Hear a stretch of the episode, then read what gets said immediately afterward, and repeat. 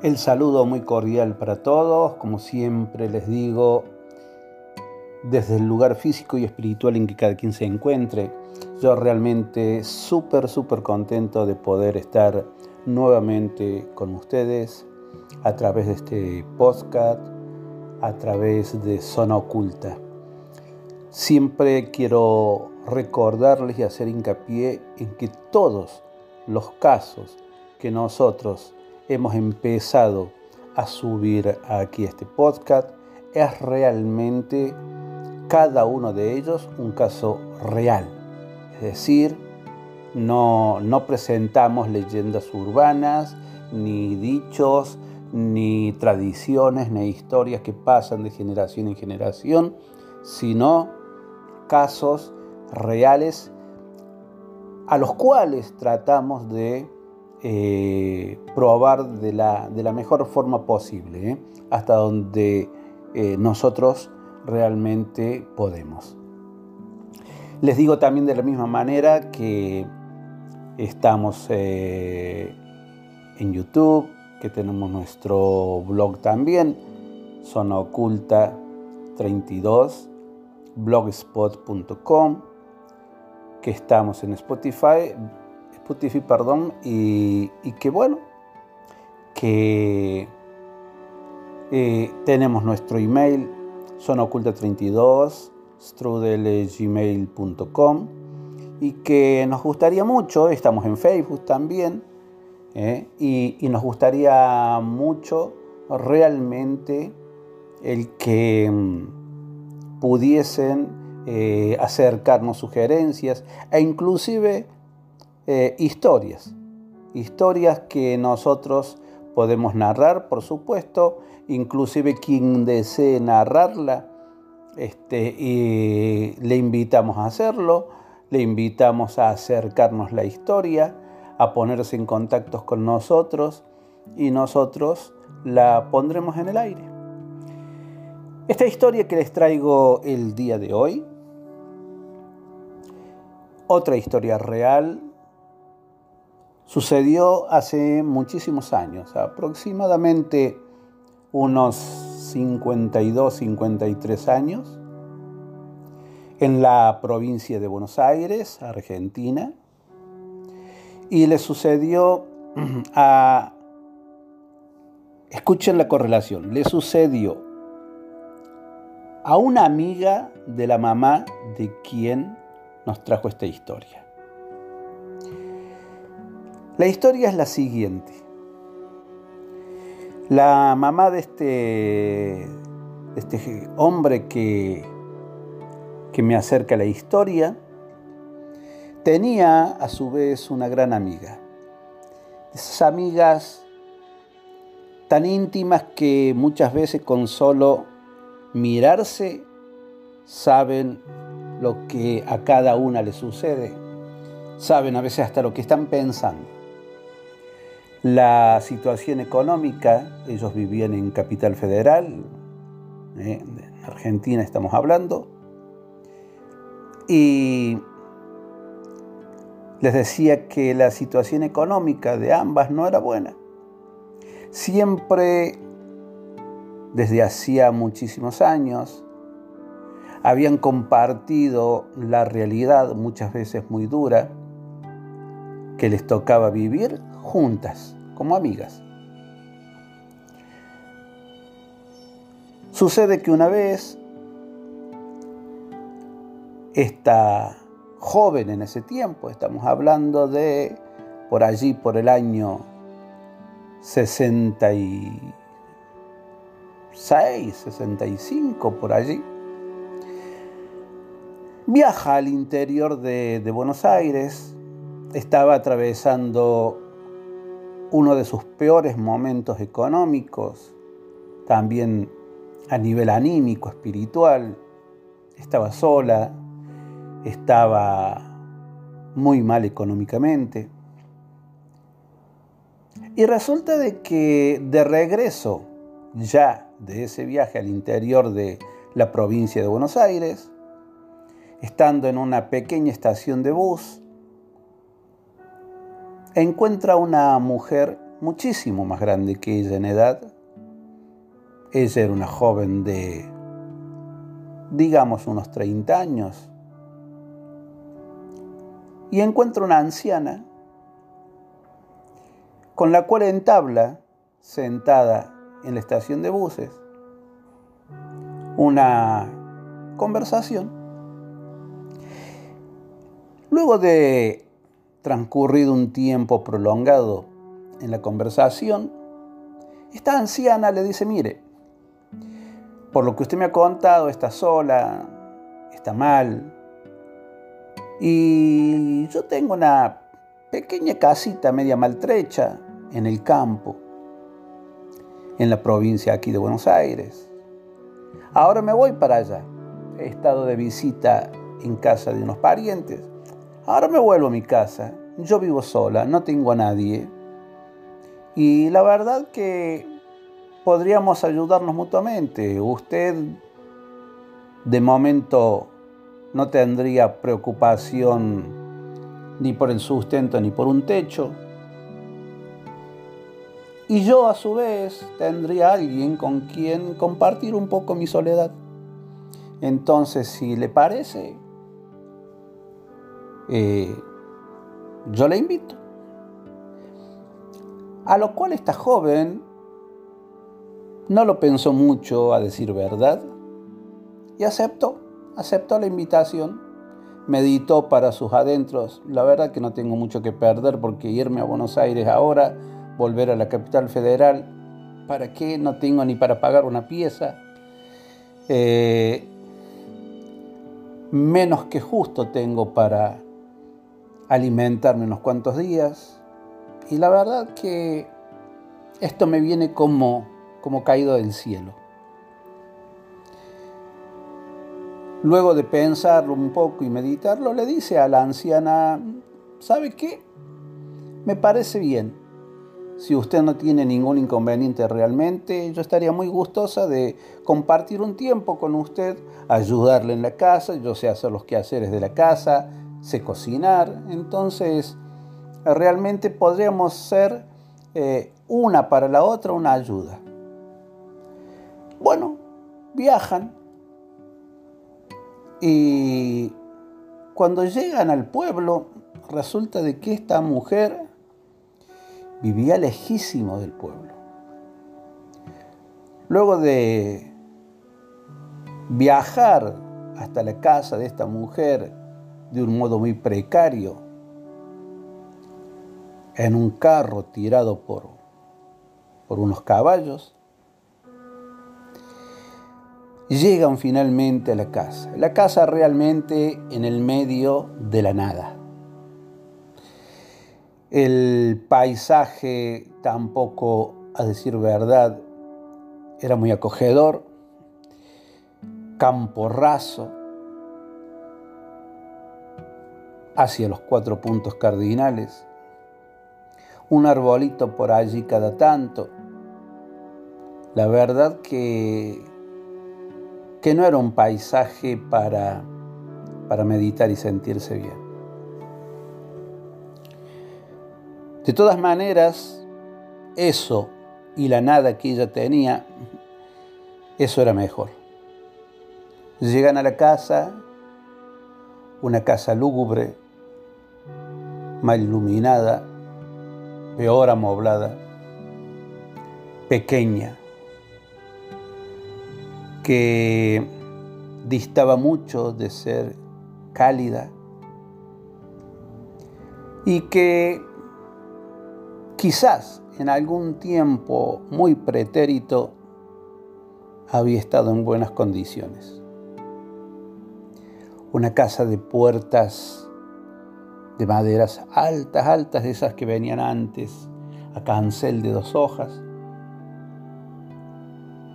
Y naturalmente sin luz eléctrica, con un pozo de agua a un costado, lo que la hacía todavía más incómoda.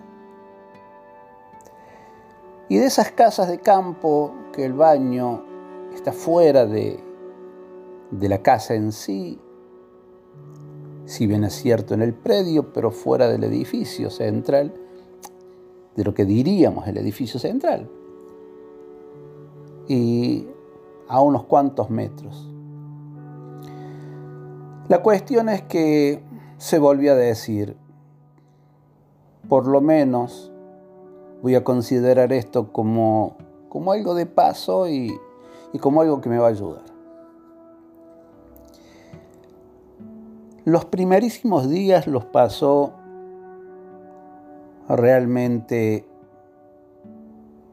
sin ningún problema en particular, sin ninguna situación ni ningún hecho que, salieran de lo normal.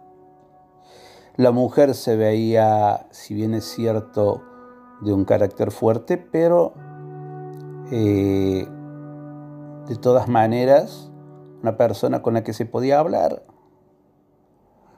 que conocía mucho todo ese sector, pues jamás había salido de allí.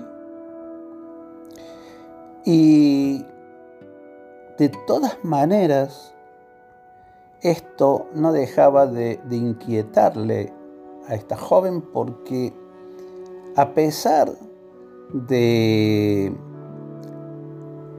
tener cierta docilidad hacia ella, la mujer, no dejaba de entrever una personalidad eh, un tanto misteriosa. Una persona que eh, de norma general muy callada, que no tenía una convicción religiosa como se supone que son las personas que la tienen, las personas de campo, al menos en Argentina, y que por allí esta joven la encontraba realizando actos eh, que salen un poco de lo común, eh, medios inexplicables. Entonces, como haría cualquier persona, guardó silencio, trató de no prestarle o, simular que no prestaba atención. Eh, Obviamente preguntas de ningún tipo había, pero es como que ella captaba que esta mujer se daba cuenta a cada instante que Lucía, que así se llamaba esta joven, indagaba de modo silencioso en ella. Los días fueron pasando, pero esa calma habitual, esa, digamos, eh, rutina, iba alterándose. Poca gente pasaba por el lugar, prácticamente nadie. La casa más lejana, vaya a saber por dónde estaba. Y la más cercana también brillaba por su ausencia. Se empezó a acostumbrar un poco a esa rutina, se empezó a acostumbrar un poco a, a ese entorno que si bien era solitario, pero que facilitaba la posibilidad de meditar. Facilitaba la introspección, digamos así. Pero una noche, después de platicar un poco ambas, cada una se va a acostar Y de pronto, en medio de la noche, esta joven siente ruidos como que los postigones de una ventana se golpearon violentamente. Naturalmente, eh, se dirige a la pieza, era la pieza de esta señora. Toca la puerta delicadamente y le pregunta si está todo bien porque obviamente los ruidos fuertísimos de los postigones de esa ventana provenían de la pieza de esta mujer. Esta mujer sale y le dice, ¿está todo bien? ¿Qué, te sucede? Dice, pero no ha sentido usted los ruidos en su ventana. Yo no he sentido absolutamente nada. Le dijo la mujer, es más. Salí a la puerta y vas a percibir de que ni siquiera hay viento, así que no sé de dónde ha sacado eso vos. No muy convencida porque se percató como que la mujer quería eh, decirle una cosa por otra, se retira nuevamente. Eh, con el correr de los minutos, el sueño la fue venciendo nuevamente y se durmió. Al otro día todo transcurre con cierta normalidad, cierta naturalidad, pero llega la noche después de una cena muy magra, cada una se acuesta y otra vez el ruido en los postigones. Pero fuertísimo, como que alguien azotara realmente esa ventana. Esta joven que tenía también un carácter eh, bastante fuerte, dijo, no, no, no, esto ya no puede ser. Abre la puerta de la mujer y resulta que en la casa, en esa habitación, la mujer no estaba. Bueno, pensó, quizás haya salido hasta el baño, y va hacia el baño sale de la vivienda, se dirige hacia la parte de atrás, va hacia el baño. En el baño no había nadie. Revisa nuevamente la casa. Absolutamente nadie. Se va por el lado de afuera a todo esto en plena madrugada, con una noche bastante cerrada, bastante oscura y los postigones de la ventana estaban sin asegurar. Pero una noche calma y la mujer esta no aparecía por ningún lado y la verdad como que el entorno no daba como para salir a buscarla. Esta joven vuelve a su cuarto, se acuesta pero naturalmente no, no pegó un ojo en toda la noche. No era realmente eh, una conducta habitual esto, como para dejarla pasar, pero tampoco daba como para seguir lucubrando cosas.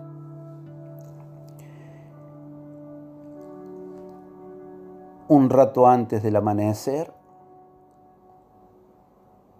se siente como que alguien cierra los postigones de la ventana. A la mañana temprano, esta, esta chica se levanta y ve a la mujer. Tentada estuvo de preguntarle a dónde había ido la noche anterior, mas no le dijo nada. La mujer no cuenta nada y ella no preguntó nada. Así transcurrió otro día más y a la noche la misma historia. Los postigones son azotados Y ella, directamente, en lugar de llamar a la puerta, sale de la casa, va hacia la parte de esa ventana y mira hacia el cuarto. Y en el cuarto no había nadie. El postigón abierto, pero en, en, el cuarto, en la cama, en ningún lugar se veía absolutamente nadie. Es decir, no se veía a la otra mujer. Esta noche sí se animó y salió por los alrededores a buscarla, a ver qué pasaba. Ya tenía más miedo de esta mujer que lo que le podía haber pasado. De todas maneras, salió, no encontró nada, regresó a la cama. Lo que le hacía pensar y pensar y pensar dónde podía ir esta mujer a una noche en un lugar donde quizás la casa más cercana estuviese a 20 minutos, media hora de, de camino. Entonces decidió quedarse fuera de la casa, a un costado, sin que nadie la pudiese ver, pero con vistas a la ventana de la, de la pieza de esta mujer. Al cabo de un largo rato, siente el aleteo de un pájaro.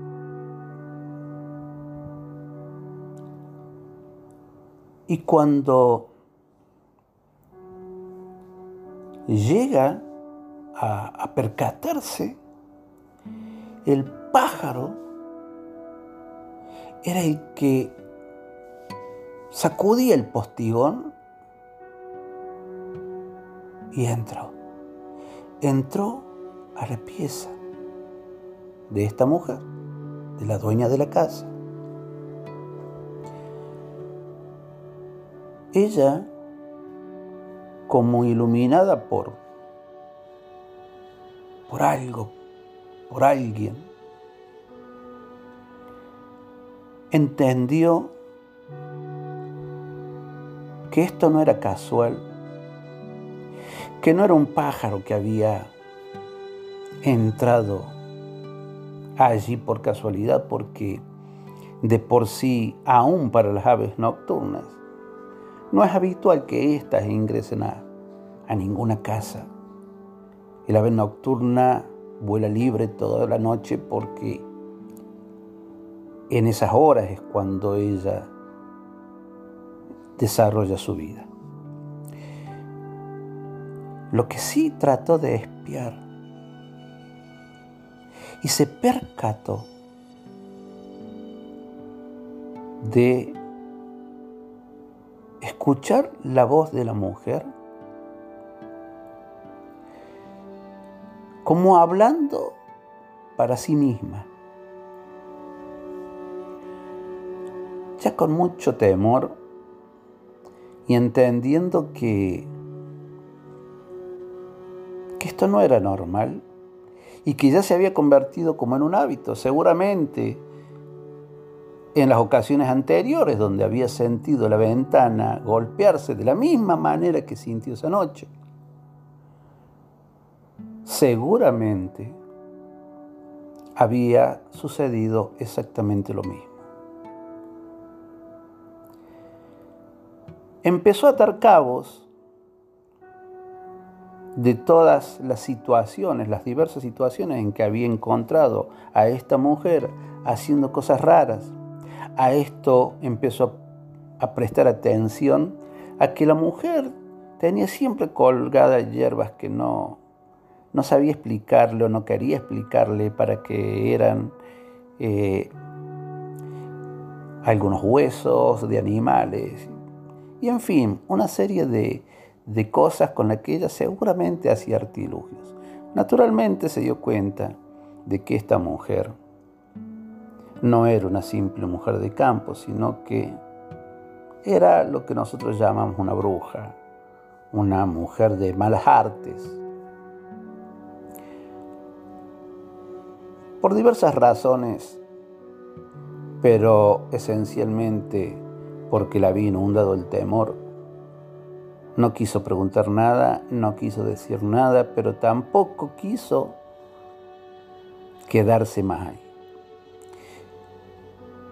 Llega la tarde y sinceramente esta joven ya no dio más. Y decidió preguntarle. Y le dijo, le preguntó, ¿qué pasó anoche? Usted no estuvo, ni le dijo del pájaro. Pero sí le preguntó, ¿por qué no estuvo?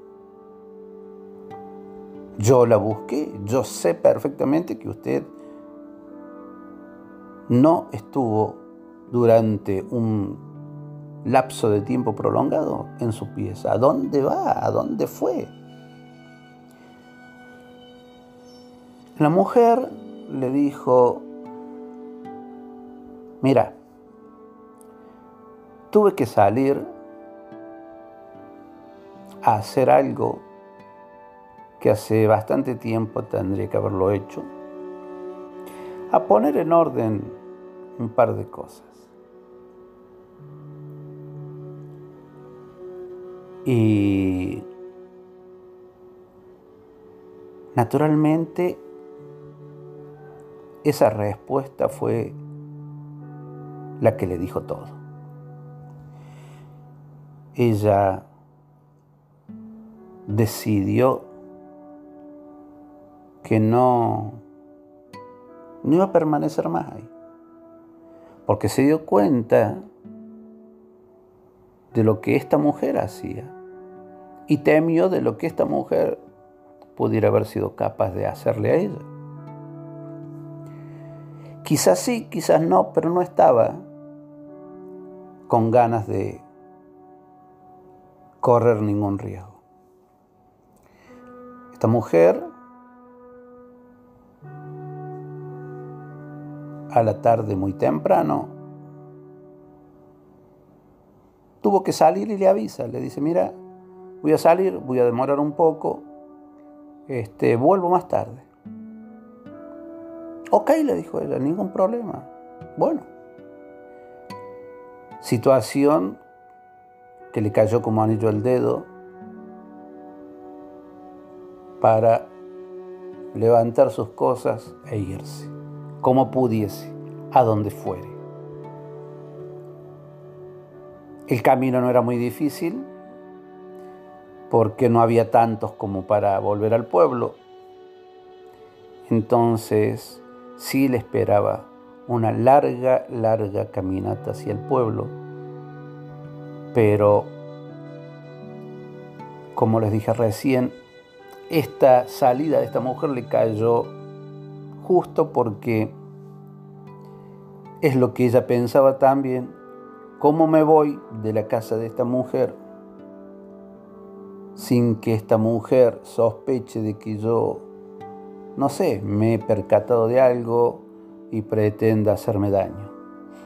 Entonces, no lo pensó dos veces, ya había hecho todas sus cosas, se fue. A las cansadas, las cansadas, llegó al pueblo. Pueblo muy chico. Pueblo demasiado pequeño. Cuando ella tuvo que esperar para, para ver si había alguien que fuese a otro pueblo o que fuese hacia la capital federal, porque ya ni para un autobús tenía plata. A dedo, como se dice en Argentina, es decir, que alguien la llevara. Se da con un hombre grande que tenía una pickup, un vehículo utilitario y se animó y le dijo, y el hombre le dijo, ningún problema, mi hija, subo esa valijita atrás y, ven, yo la llevo. No voy directo a la capital federal, pero eh, la voy a dejar bastante cerca, unos pueblos antes y ciudades antes. Palabra va, palabra viene en el viaje. Ella le cuenta al hombre dónde había estado parando por referencias. Y le dijo, el hombre le preguntó, no me diga usted que usted ha estado en la casa de la bruja. Y ella le dice, no sé, no sé, yo he estado en una casa bastante alejada del pueblo, pero no sabría decirle. Y, él le dice, ¿cómo se llama la señora donde usted estaba? Doña Ramona. Ramona López le dijo. Esa es la bruja. Y es más, usted sabe que nosotros obviamente no podemos probar. Pero anoche pasó algo terrible. El hijo de una familia que vive relativamente cerca de la casa de esta mujer y con la que han tenido desde años, viene teniendo muchos problemas. El hijo fue atacado por un pájaro anoche, que a duras penas pudieron echarlos y está hoy internado luchando por su vida. Ella no dijo nada, pero entendió que ese pájaro había sido la mujer. Y dio gracias por haber podido salir a tiempo y haber salido ilesa de allí. La historia colateral que yo quiero ya para terminar es que puede parecer una, una leyenda urbana, o no urbana, una leyenda de campo, y como tantas que hay. Pero esto fue un hecho real. Es un hecho real que sin, sin haberlo podido realmente corroborar totalmente, más allá ya a través de tantos años, sí tengo fe de, de la persona que sé que fue esta mujer en ese momento, una joven, de la seriedad de su forma de ser, pero por sobre todas las cosas, porque hace muchos años yo vengo investigando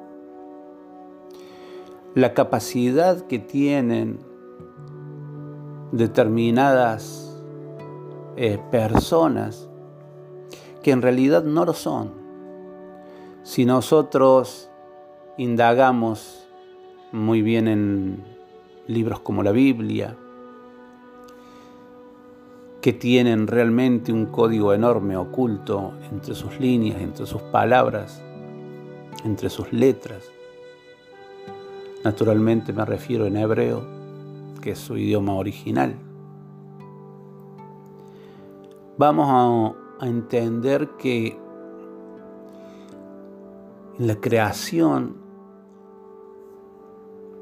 ha habido un momento de la creación en la cual ángeles, que eran entidades espíritus corporales, ¿por qué digo espíritus corporales? Porque los ángeles tienen la capacidad otorgada por el Creador de eh, mutar y de, por decirlo de alguna manera, materializar un cuerpo eh, etéreo un cuerpo muy similar al humano en algunos casos. Y sabemos que han habido ángeles que se han revelado del Creador, que han pasado a ser espíritus malignos, muchos de ellos con la capacidad de reproducirse con los humanos.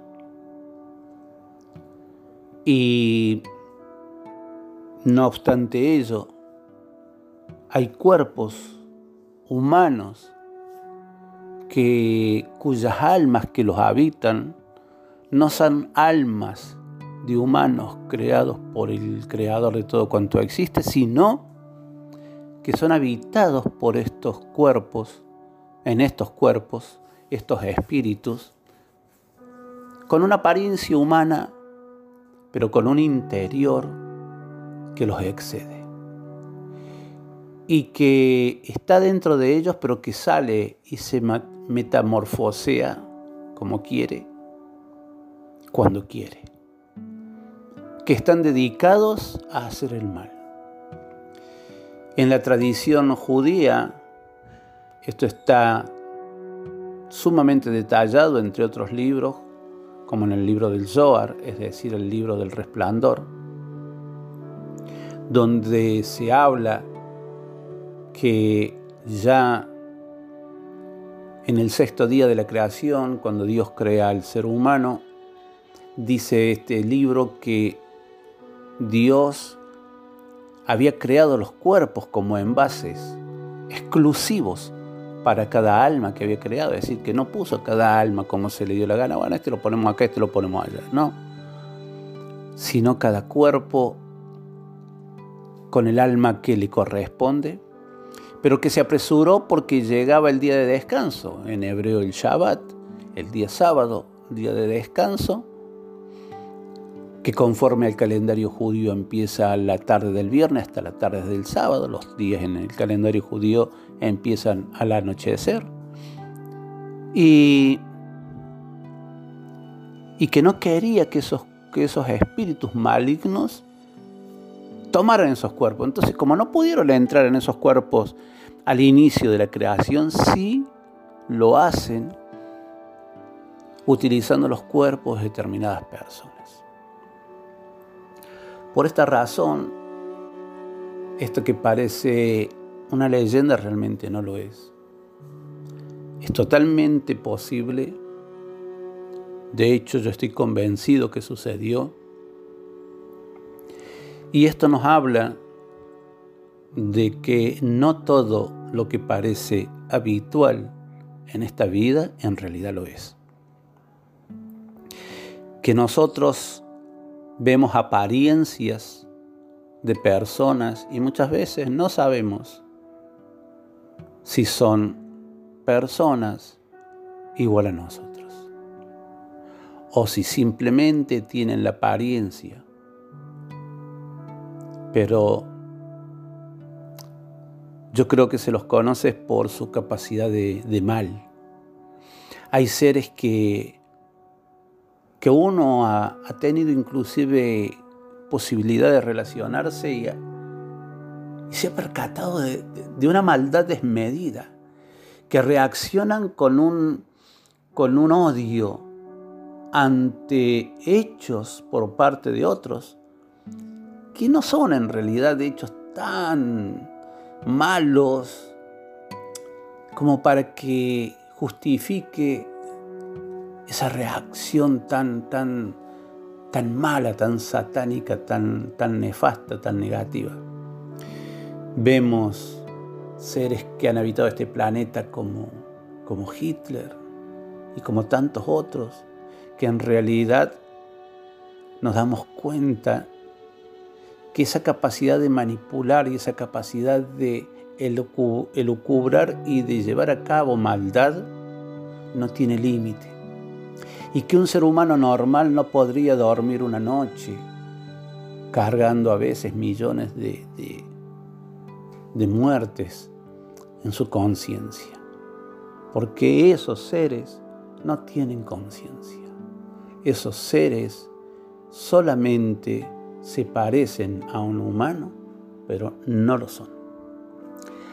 hasta el próximo episodio y como les dije al comienzo, espero alguna sugerencia de ustedes.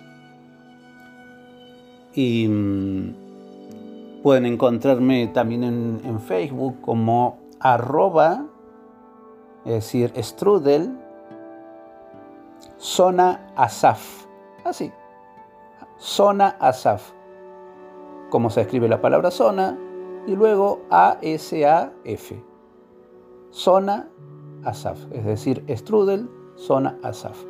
Entonces, o buscan Zona Oculta, estamos en YouTube también, tenemos el blog eh, nuestro, como dije, eh, Zona Oculta, o sea, www.zonaoculta32.blogspot.com. Este, y, y, bueno, esperamos que les haya gustado este, este episodio y esperamos las sugerencias de ustedes. Hasta cualquier momento.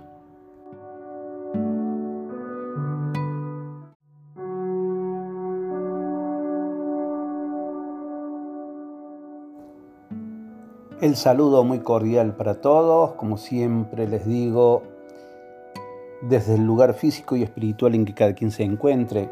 Yo realmente súper, súper contento de poder estar nuevamente con ustedes a través de este podcast a través de Zona Oculta.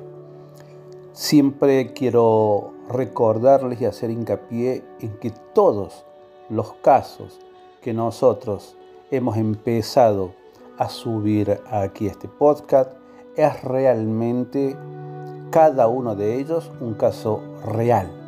Es decir, no, no presentamos leyendas urbanas, ni dichos, ni tradiciones, ni historias que pasan de generación en generación, sino casos reales a los cuales tratamos de eh, probar de la, mejor forma posible, ¿eh? hasta donde eh, nosotros realmente podemos.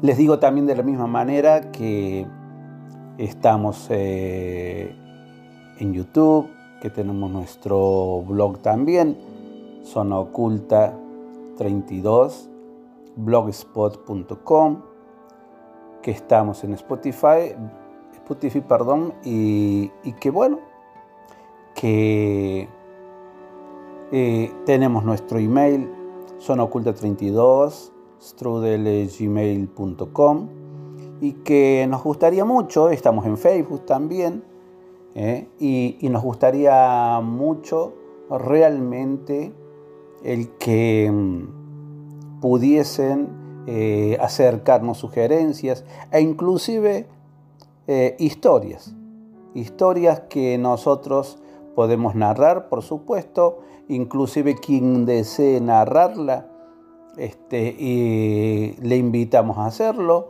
le invitamos a acercarnos la historia, a ponerse en contacto con nosotros y nosotros la pondremos en el aire. Esta historia que les traigo el día de hoy, otra historia real, sucedió hace muchísimos años, aproximadamente unos 52, 53 años, en la provincia de Buenos Aires, Argentina, y le sucedió a... Escuchen la correlación. Le sucedió a una amiga de la mamá de quien nos trajo esta historia.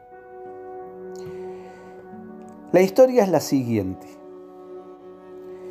La mamá de este, este hombre que, que me acerca la historia tenía a su vez una gran amiga.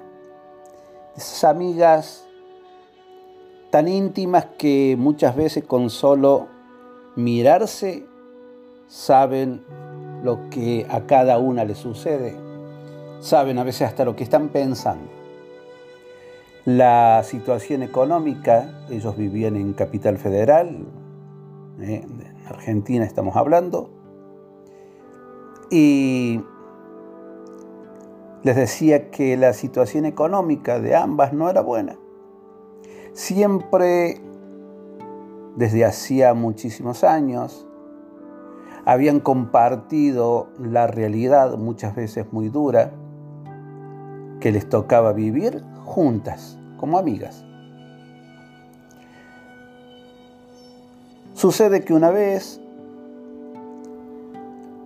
esta joven en ese tiempo, estamos hablando de por allí, por el año 66, 65, por allí, viaja al interior de, de Buenos Aires, estaba atravesando uno de sus peores momentos económicos, también a nivel anímico, espiritual, estaba sola, estaba muy mal económicamente. Y resulta de que de regreso ya de ese viaje al interior de la provincia de Buenos Aires, estando en una pequeña estación de bus, encuentra una mujer muchísimo más grande que ella en edad. Ella era una joven de, digamos, unos 30 años. Y encuentra una anciana con la cual entabla, sentada en la estación de buses, una conversación. Luego de transcurrido un tiempo prolongado en la conversación, esta anciana le dice, mire, por lo que usted me ha contado, está sola, está mal, y yo tengo una pequeña casita media maltrecha en el campo, en la provincia aquí de Buenos Aires. Ahora me voy para allá.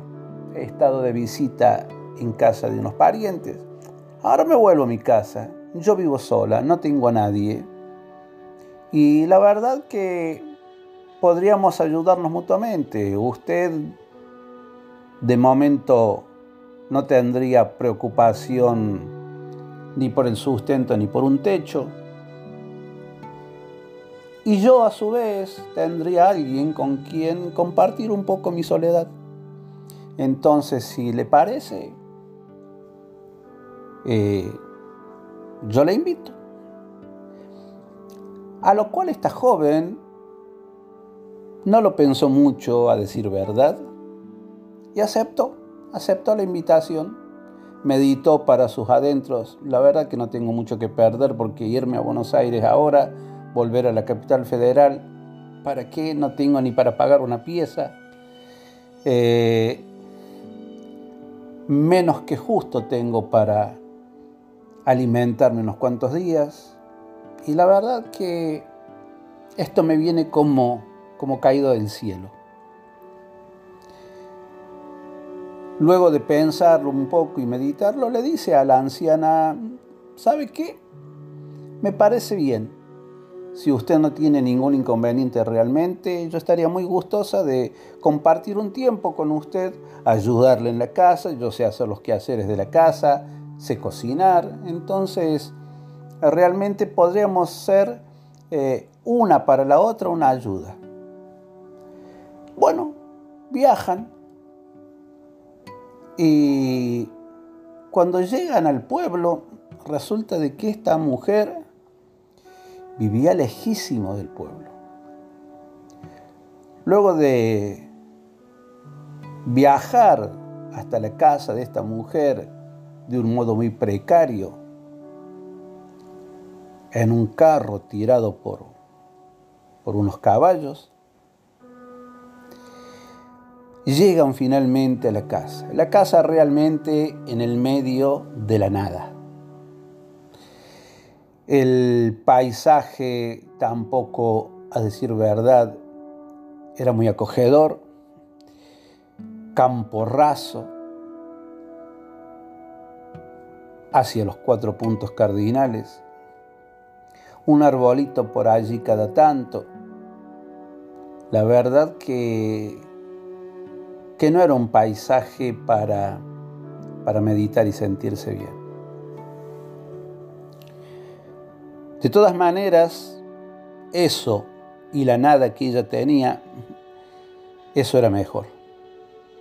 Llegan a la casa, una casa lúgubre, mal iluminada, peor amoblada, pequeña,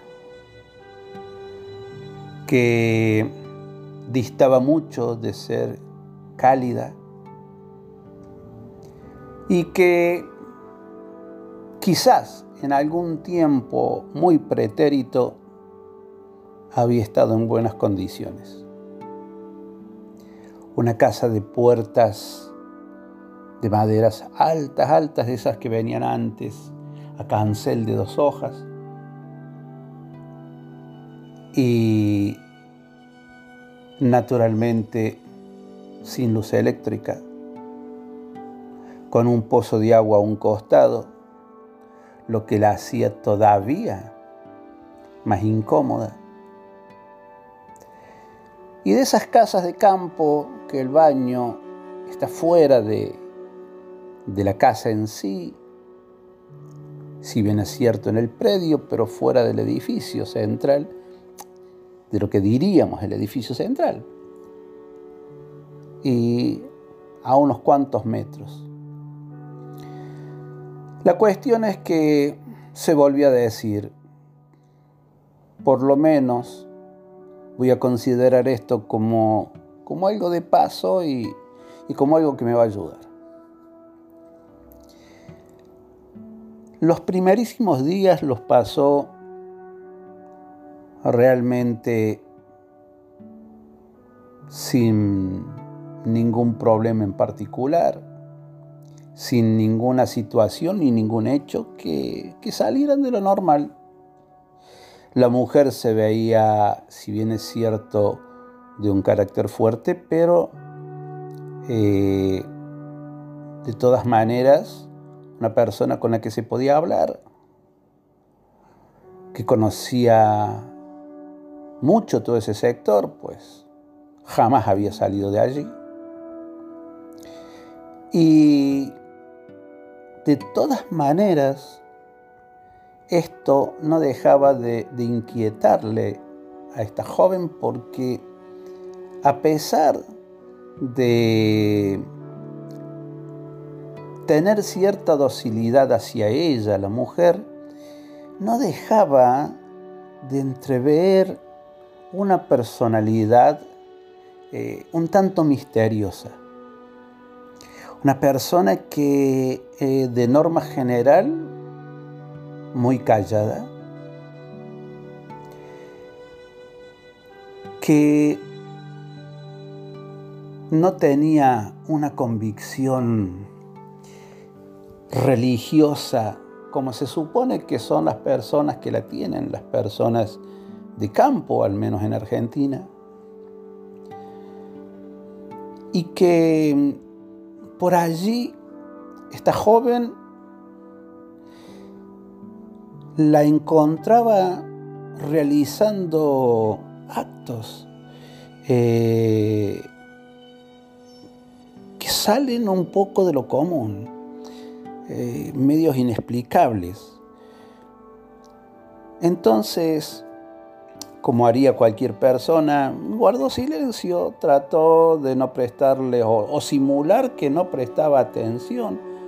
Eh, obviamente preguntas de ningún tipo había, pero es como que ella captaba que esta mujer se daba cuenta a cada instante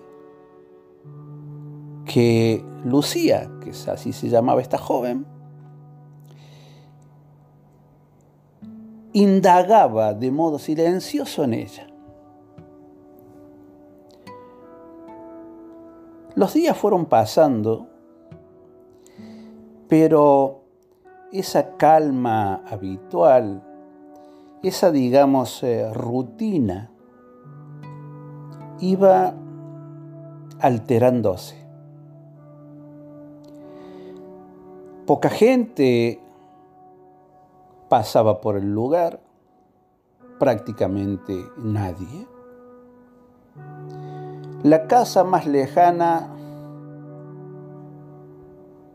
vaya a saber por dónde estaba. Y la más cercana también brillaba por su ausencia. Se empezó a acostumbrar un poco a esa rutina, se empezó a acostumbrar un poco a, a ese entorno que si bien era solitario, pero que facilitaba la posibilidad de meditar,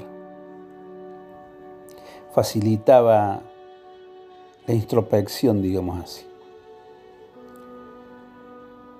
Pero una noche, después de platicar un poco ambas, cada una se va a acostar. Y de pronto, en medio de la noche, esta joven siente ruidos como que los postigones de una ventana se golpearon violentamente. Naturalmente, eh, se dirige a la pieza, era la pieza de esta señora. Toca la puerta delicadamente y le pregunta si está todo bien porque obviamente los ruidos fuertísimos de los postigones de esa ventana provenían de la pieza de esta mujer. Esta mujer sale y le dice, ¿está todo bien? ¿Qué, te sucede? dice, pero ¿no ha sentido usted los ruidos en su ventana? Yo no he sentido absolutamente nada. Le dijo la mujer, es más. Salí a la puerta y vas a percibir de que ni siquiera hay viento, así que no sé de dónde ha sacado eso vos. No muy convencida, porque se percató como que la mujer quería eh, decirle una cosa por otra, se retira nuevamente eh, con el correr de los minutos, el sueño la fue venciendo nuevamente y se durmió. Al otro día todo transcurre con cierta normalidad, cierta naturalidad, pero llega la noche, después de una cena muy magra, cada una se acuesta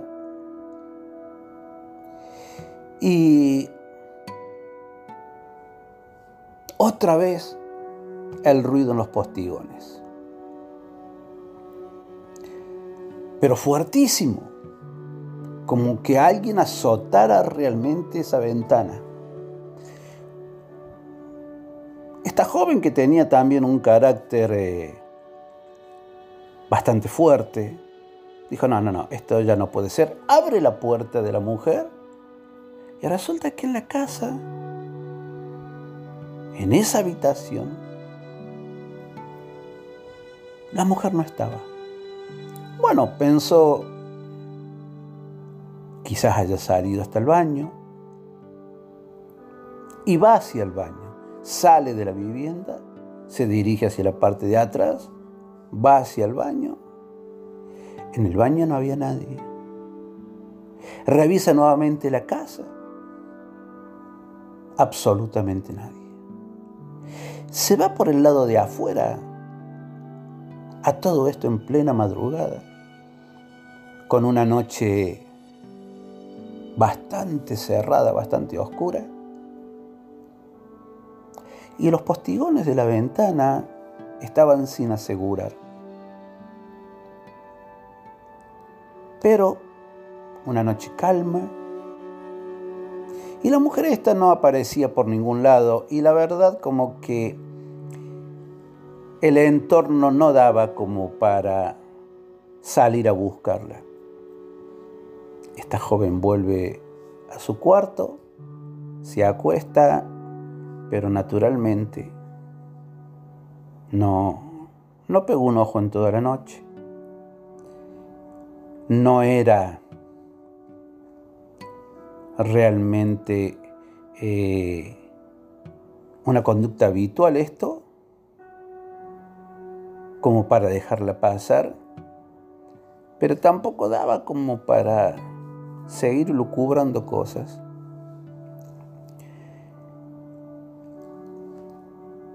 Un rato antes del amanecer,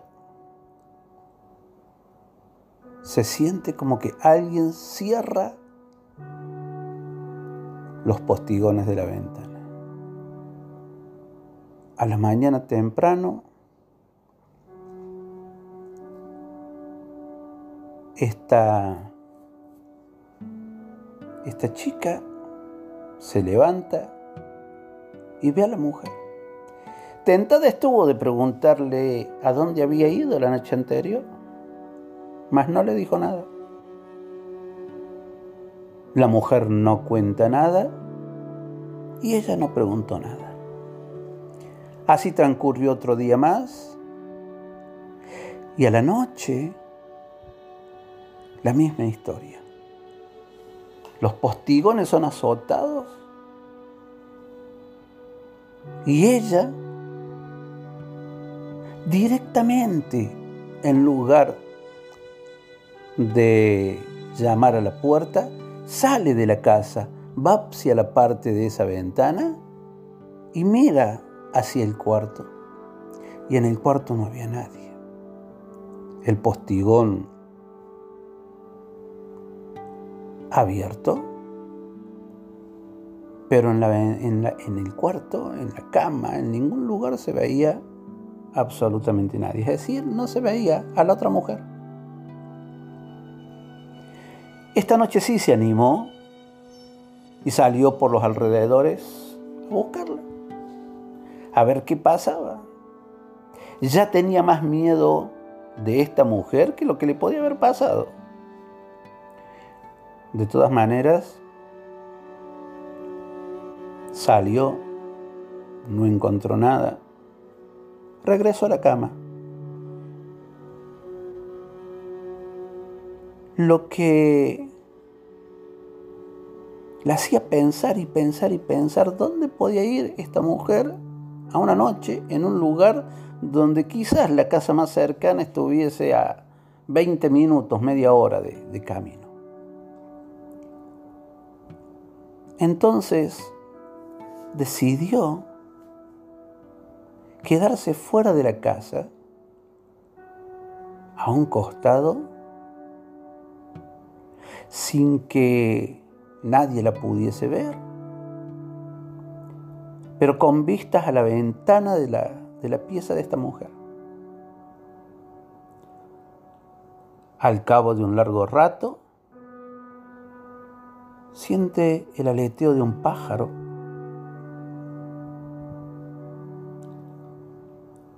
Y cuando llega a, percatarse, el pájaro era el que sacudía el postigón y entró. Entró a la pieza de esta mujer, de la dueña de la casa. Ella, como iluminada por, por algo, por alguien, entendió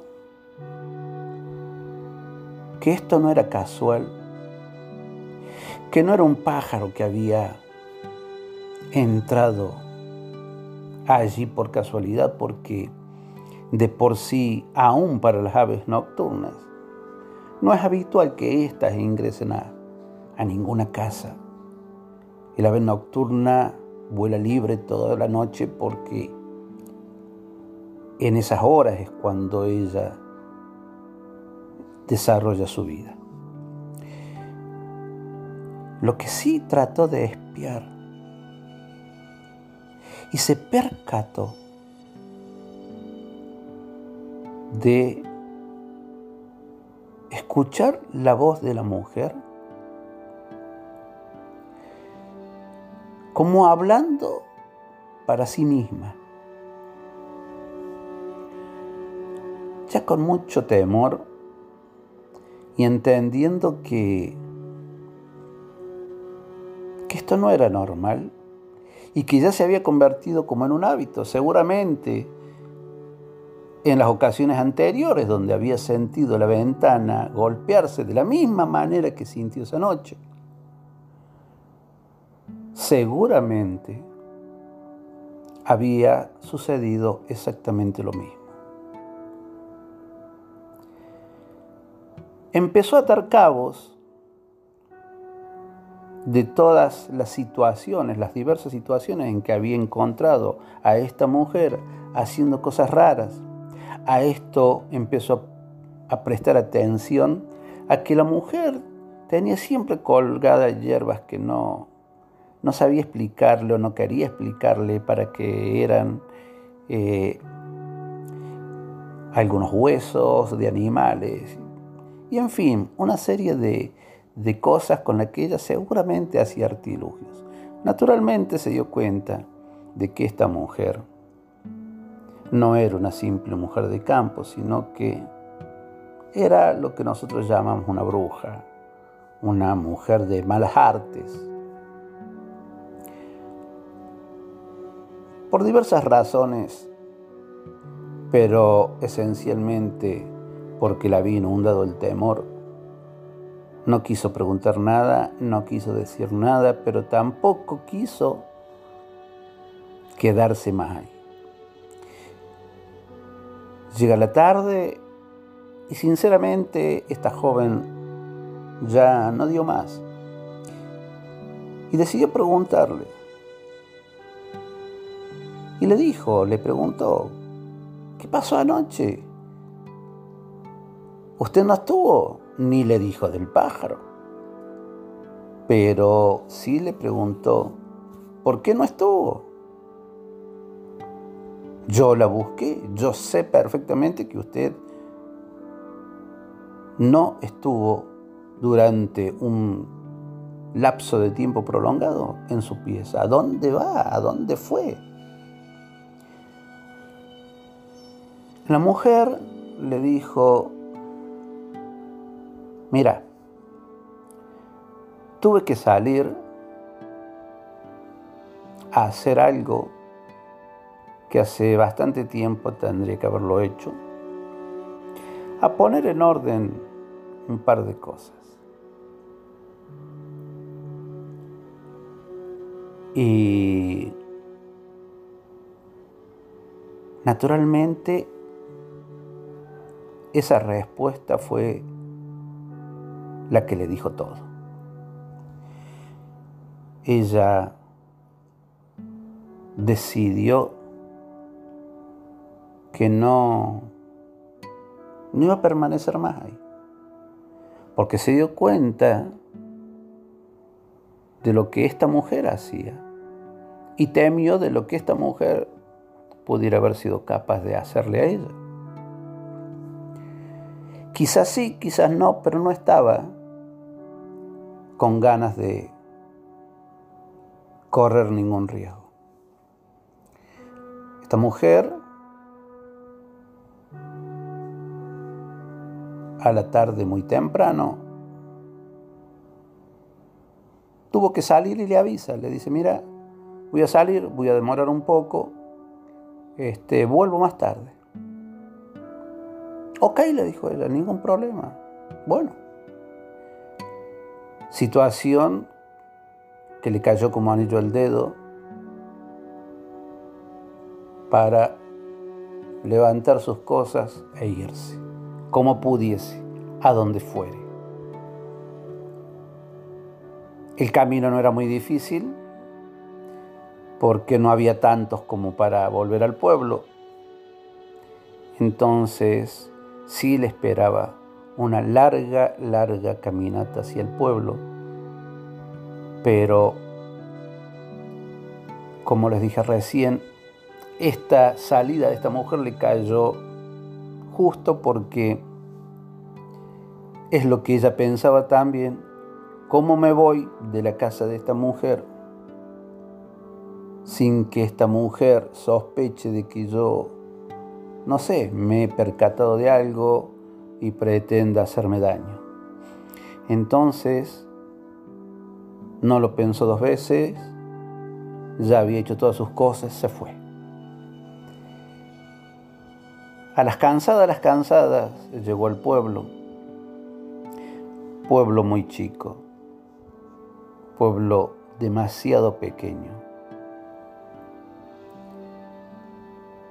Cuando ella tuvo que esperar para, para ver si había alguien que fuese a otro pueblo o que fuese hacia la capital federal, porque ya ni para un autobús tenía plata. A dedo, como se dice en Argentina, es decir, que alguien la llevara. Se da con un hombre grande que tenía una pickup, un vehículo utilitario y se animó y le dijo, y el hombre le dijo, ningún problema, mi hija, subo esa valijita atrás y, y ven, yo la llevo. No voy directo a la capital federal, pero eh, la voy a dejar bastante cerca, unos pueblos antes y ciudades antes. Palabra va, palabra viene en el viaje. Ella le cuenta al hombre dónde había estado parando por referencias. Y le dijo, el hombre le preguntó,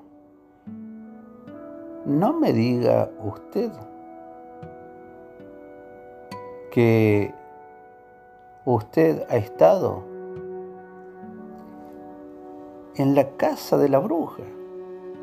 Y ella le dice, no sé, no sé, yo he estado en una casa bastante alejada del pueblo, pero no sabría decirle.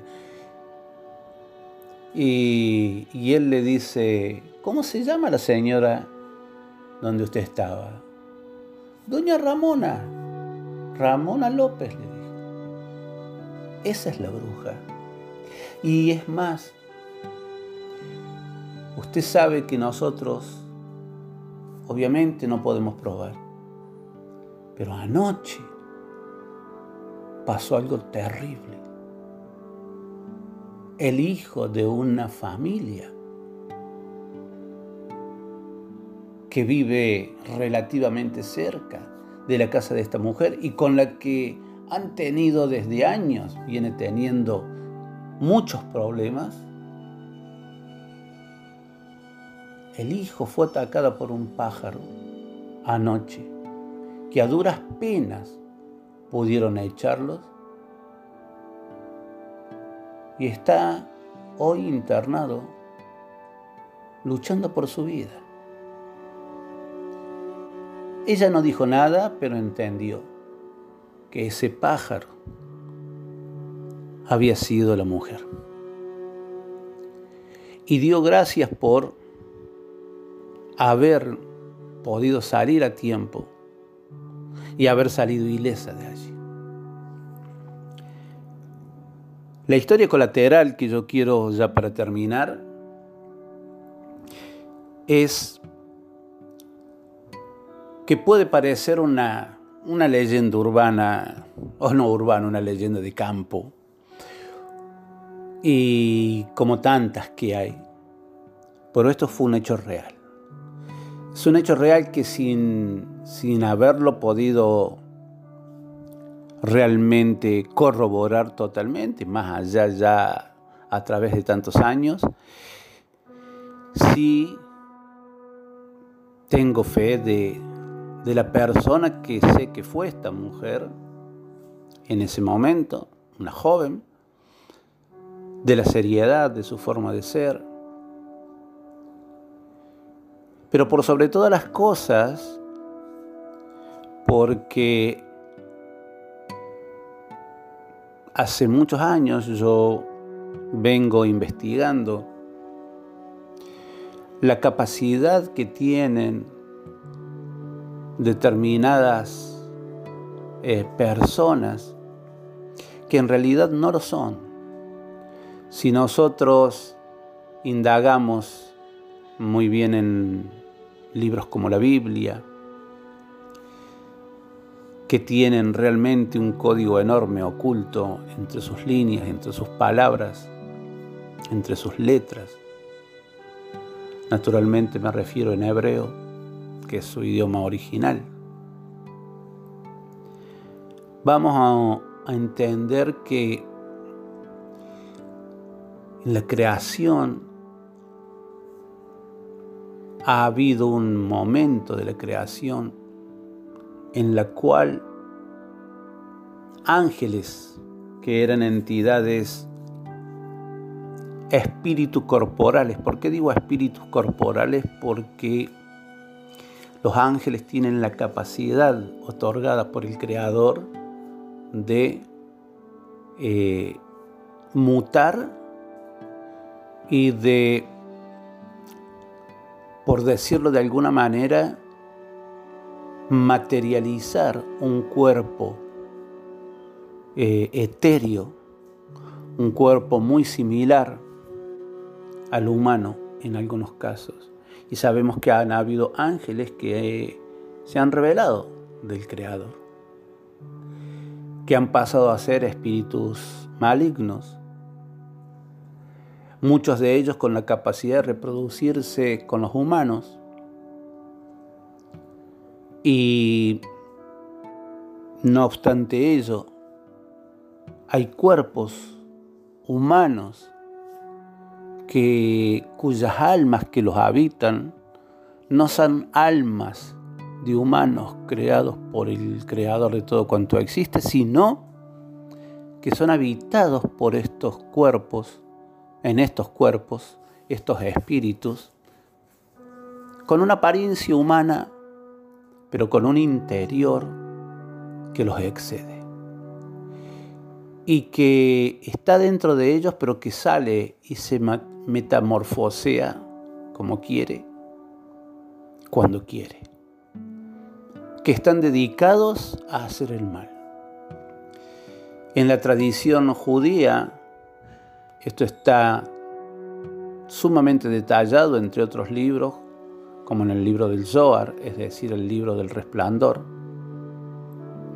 donde se habla que ya en el sexto día de la creación, cuando Dios crea al ser humano, dice este libro que Dios había creado los cuerpos como envases exclusivos para cada alma que había creado, es decir, que no puso cada alma como se le dio la gana, bueno, este lo ponemos acá, este lo ponemos allá, no, sino cada cuerpo con el alma que le corresponde, pero que se apresuró porque llegaba el día de descanso, en hebreo el Shabbat, el día sábado, día de descanso, que conforme al calendario judío empieza la tarde del viernes hasta la tarde del sábado, los días en el calendario judío empiezan al anochecer, y,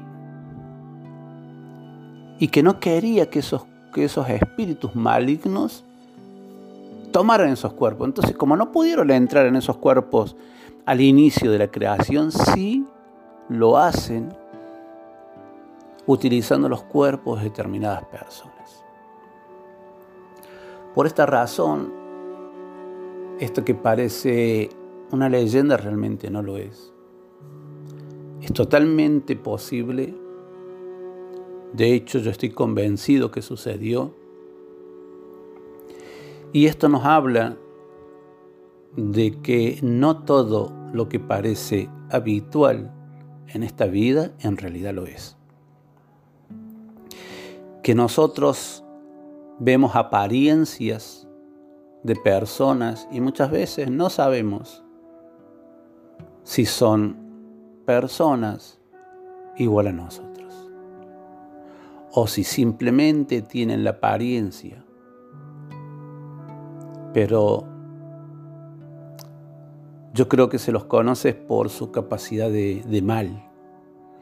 Hay seres que que uno ha, tenido inclusive posibilidad de relacionarse y, se ha percatado de, una maldad desmedida, que reaccionan con un, con un odio ante hechos por parte de otros que no son en realidad hechos tan malos como para que justifique esa reacción tan, tan, tan mala, tan satánica, tan, tan nefasta, tan negativa. Vemos seres que han habitado este planeta como, como Hitler y como tantos otros, que en realidad nos damos cuenta que esa capacidad de manipular y esa capacidad de elucubrar y de llevar a cabo maldad no tiene límite. Y que un ser humano normal no podría dormir una noche cargando a veces millones de, de, de muertes en su conciencia. Porque esos seres no tienen conciencia. Esos seres solamente se parecen a un humano, pero no lo son. Hasta el próximo episodio y como les dije al comienzo, espero alguna sugerencia de ustedes y mm, pueden encontrarme también en, Facebook como arroba, es decir, strudel, zona asaf. Así, Zona Asaf. Como se escribe la palabra zona y luego A-S-A-F. Zona Asaf, es decir, Strudel, Zona Asaf. Entonces, o buscan Zona Oculta, estamos en YouTube también, tenemos el blog eh, nuestro, como dije, eh, Zona Oculta, o sea, www.zonaoculta32.blogspot.com este, y, bueno, esperamos que les haya gustado este, este episodio y esperamos las sugerencias de ustedes. Hasta cualquier momento.